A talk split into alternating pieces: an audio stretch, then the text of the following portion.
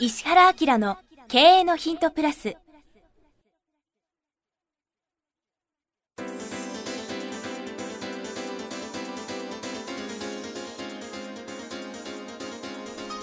ポッドキャスト石原明の経営のヒントプラスは勝てるビジネスモデルや売れる仕組みの作り方。経営者や起業家が持っておくべき能力とその磨き方。リーダーの育成や強い組織の作り方などについて経営コンサルタントの石原明がリスナーの皆様からのご質問に直接お答えする形でお伝えしていく番組です。企業を継続発展させるためのノウハウを提供する日本経営教育研究所がお届けいたします。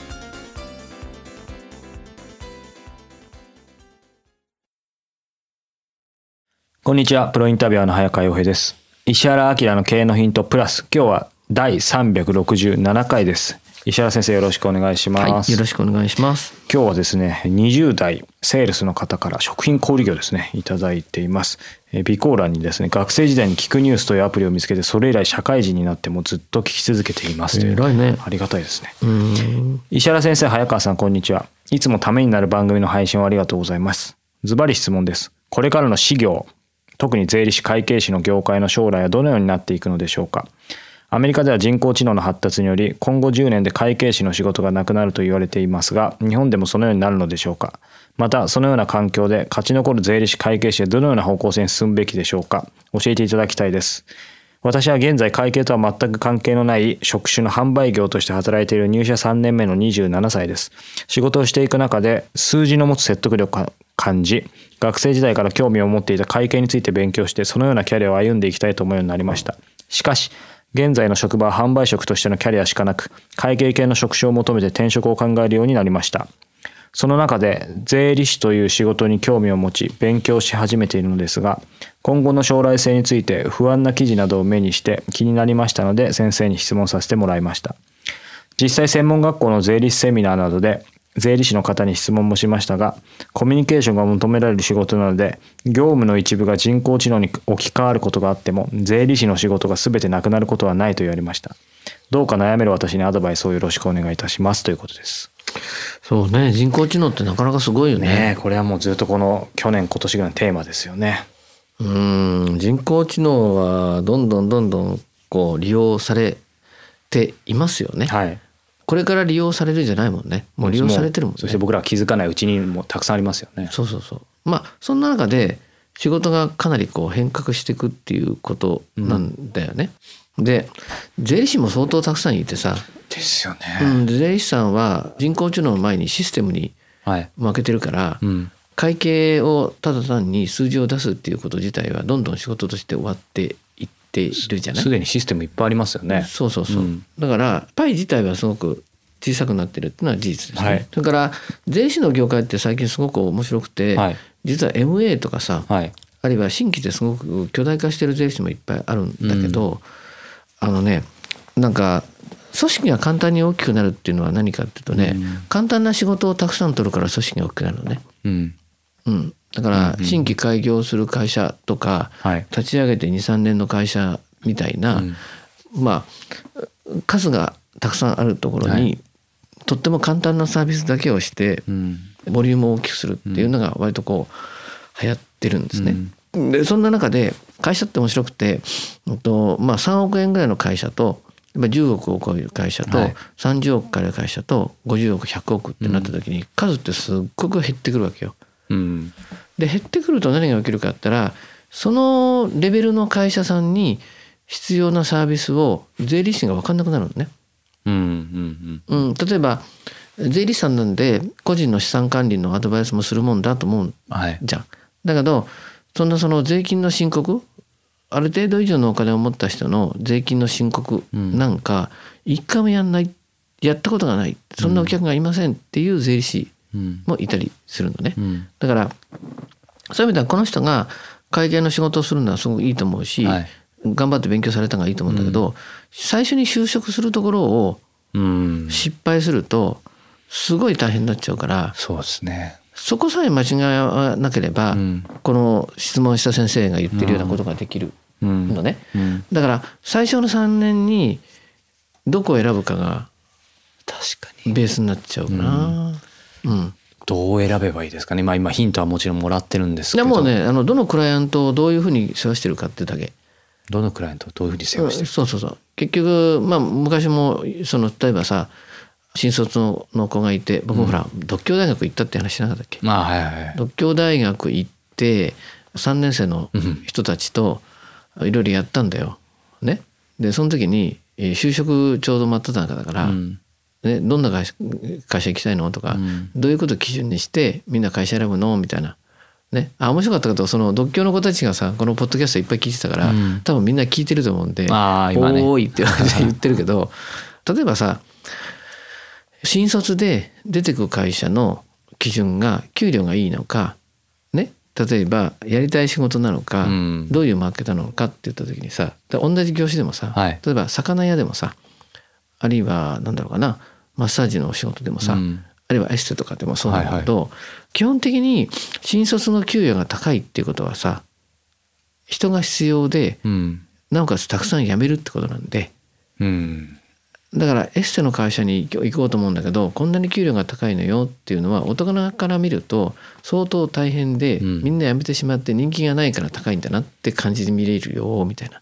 うんうんうん。ね、でじゃあそこのマーケット調べてみると20代の女の子ばっかりに対してやってると。じゃあそこで身につけた技術って何になるの？その後の人生に？って言った時にさまあキャピキャピして毎日楽しいかもしれないけど技術もそこそこうん知識もそこそこ情報もそこそこ知り合う人のレベルもそこそこになっちゃうじゃんって。だけどさ例えばまあエステサロンも多分東京だったらね1時間で10万円くらいから1時間で1,900円みたいなさ。うん。すごい幅があってね。下手するとこれ1時間20万とかあるかもしれないね。ね。でそのひまあ上の方だよな。1時間10万円のとこ行ったとするじゃん。でも給与は18万ですと。うん。ね。一番あのなんだろう高いところは28万ですみたいな。28万と18万。なんか10万円そう違うぞって言うんだけど、うん。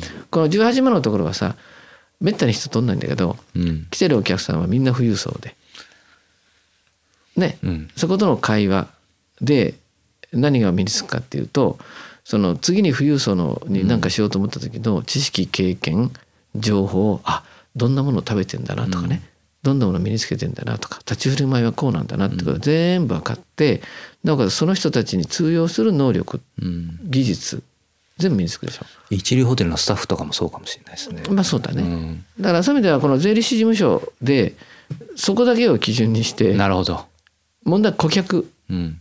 いやること身につける、身につけられること。そういう意味ではもうたくさんの会社数やってるところは能力もでも見つかないで3年5年経ってしまうから、うん。もう本当にそのまあ僕なんかも思うんだけど30億50億100億の本当のの企業に対してちゃんとした会計とかのアドバイスとか、ね、銀行のアドバイスができる人間本当少なくて、うん。もう僕困っちゃうんでねそういう意味ではそこを目指すんだったらうん。全然コンピューター関係ないし人工知能来ても平気だしっていうところになるので、うん、逆にそこを目指さないで普通に入ると厳しいですよねやっぱりもうまんま。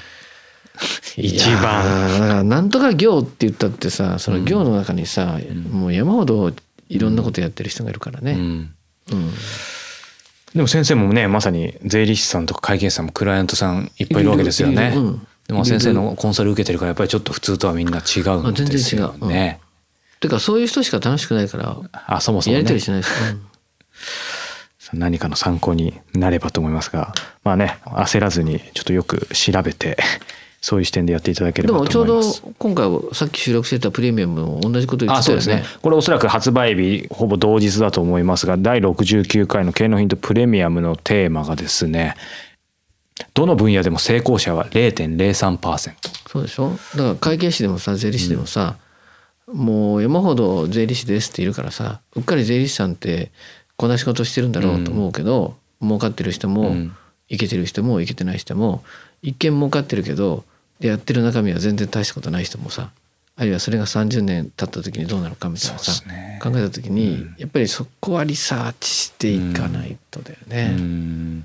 うんなんか今の話でありましたけどまさにそのプレミアムのテーマどの分野でも成功者0.03%そこのところちょっとだけ紹介していただくと今の話と連動してどんな感じなんですか今回のテーマは。まあ例えばまあちょっと言ってたのはさバブル期にうん。マーケットがいい時ってどんな経営してもうまくいった。っていうことだよね。そうですね。ほっといても。そうそう。だから下駄履かしてもらってるから適当にやってもめっちゃ儲かっちゃった、はい。ところがだんだん経営がマーケットがね普通になってって、うん。世界基準になっていくとちゃんとしたことやんないとちゃんと成功しないと、うん。ね、それからここに持ってきて実はインターネットとか、ね、IT とかうん。かなり進んでいるので、はい。ものすごく成功の確率が高くなっうん。てる逆にそういうのを使えばね、うん。っていうふうに考えたら本当に成功するってなった時にはこれまでの常識と全然はるかに違うことをしなければいけないしうん異端児だよね。はいで逆にそこにまたインターネットとかが分かれば、うん成功は0.03%だけど、これは突出してうん成功するっていうちょっと面白い話だったね。そうですね。ぜひそちらもね興味があればセットで聞いていただければと思います。あそういえばそのほらプレミアムの時にさ、はい。この放送僕も何度も繰り返し聞こうって無意識に言ってたよ。あ言ってましたね。言ってたでしょっていう話をよく聞いてますね西郷先生。だからあなんだ早川君今日の話は相当真剣にプレミアムを聞いてたんだな自分事としてって思って0.03%に入らないといけないんですから、そうだよね皆さんぜひ一緒に入りましょう。ということで経営のヒントプラス今日は第367回でした。プレミアムの方もぜひ石原明 .com の方でチェックしてみてください。石原先生ありがとうございましたあり。がとうございました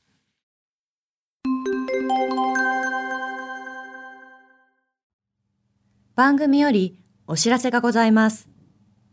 当番組は第1回より無料で公開しておりますが、番組回数の増加により、ポッドキャストの登録数の上限に達したため、iTunes やポッドキャストアプリで、すべての回をお聞きいただくことができなくなっております。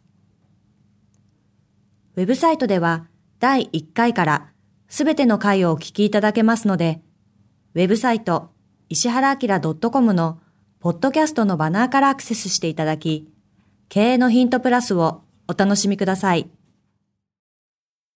今日のポッドキャストはいかがでしたか？番組では石原明への質問をお待ちしております。ウェブサイト石原明 .com にあるフォームからお申し込みください。URL は